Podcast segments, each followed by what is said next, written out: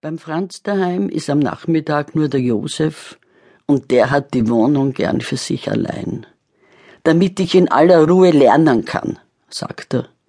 In Wirklichkeit will er bloß in aller Ruhe CDs hören und Videos schauen und ewig lange telefonieren, und er mag es nicht, wenn sein kleiner Bruder das mitkriegt. Dabei kriegt der Franz das auch mit, wenn er bei der Gabi ist, denn die Wände zwischen den Wohnungen sind dünn, da hört man fast alles durch. Aber der Franz würde seinen großen Bruder nie im Leben verpetzen. Wenn der Josef am Abend erzählt, dass er fixi-foxi fertig ist, weil er den ganzen Nachmittag wie ein Büffel gelernt hat, sagt der Franz kein Sterbenswort dagegen. Er bewundert den Josef sogar dafür und denkt, wie der das schafft, wird beim Lügen nicht rot, kommt nicht ins Stottern und sieht dabei so ehrlich aus wie ein Baby. Der Franz bewundert den Josef überhaupt. Er würde schrecklich gern so groß, so stark, so mutig und so frech sein wie der Josef. Vor allem aber wäre er gern so ein super Fußballspieler wie der Josef. Der Josef kickt nicht bloß mit dem Buben im Park herum, für die hat er nur ein mildes Lächeln übrig. Er spielt in einem echten Fußballverein in der Jugendmannschaft. Und sein Trainer hat zum Papa gesagt, dass der Josef ein großes Talent ist und das Tore-Schießen im Blut hat.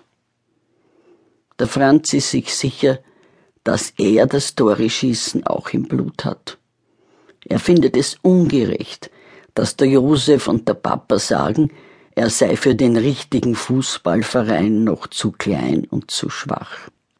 Wenn es nur nach Größe und Stärke ginge, denkt sich der Franz, müsste der Eberhard der beste Fußballspieler sein. Er ist aber der mieseste, weil es eben nicht nur auf Größe und Stärke ankommt, sondern auch darauf, dass man wiesel flink ist und mit Hirn spielt. Doch der Franz hat sich damit abgefunden, dass das niemand kapiert. Ihm würde es reichen, im Mozartpark mit dem Buben aus seiner Klasse Fußball zu spielen. Bis vor vier Wochen hat der Franz das auch getan. Bis zu dem dummen Sonntag, an dem er wackelig auf den Beinen war, weil er gerade eine Grippe überstanden hatte. An diesem Sonntag hat ein hundsgemein scharfer Ball den Franz K.O. geschlagen. Er ist ihm gegen die Stirn gewummert, der Franz ist umgekippt und ohnmächtig auf dem Boden liegen geblieben. Eine Frau hat mit ihrem Handy einen Rettungswagen gerufen. Der Franz ist aus der Ohnmacht erwacht, als das Rettungsauto mit lauten Tatü Tatü in den Park gefahren ist, und er hat den Sanitätern versichert, dass er wieder okay ist und keine Hilfe braucht. Aber ab diesem Sonntag sagten die Buben, dass sie den Franz beim Fußball nicht mehr dabei haben wollen, weil er zu mickerig für ein hartes Match ist. Den Franz macht es traurig, dass die Buben nichts mehr von ihm wissen wollten, wenn sie im Mozartpark die Teams zusammenstellten.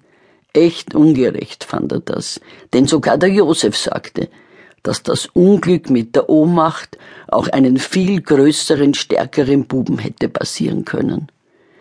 Er bot dem Franz sogar an, mit dem Buben zu reden. Die hören auf ihn, sagte er, die bewundern ihn, weil er in einem richtigen Verein spielt.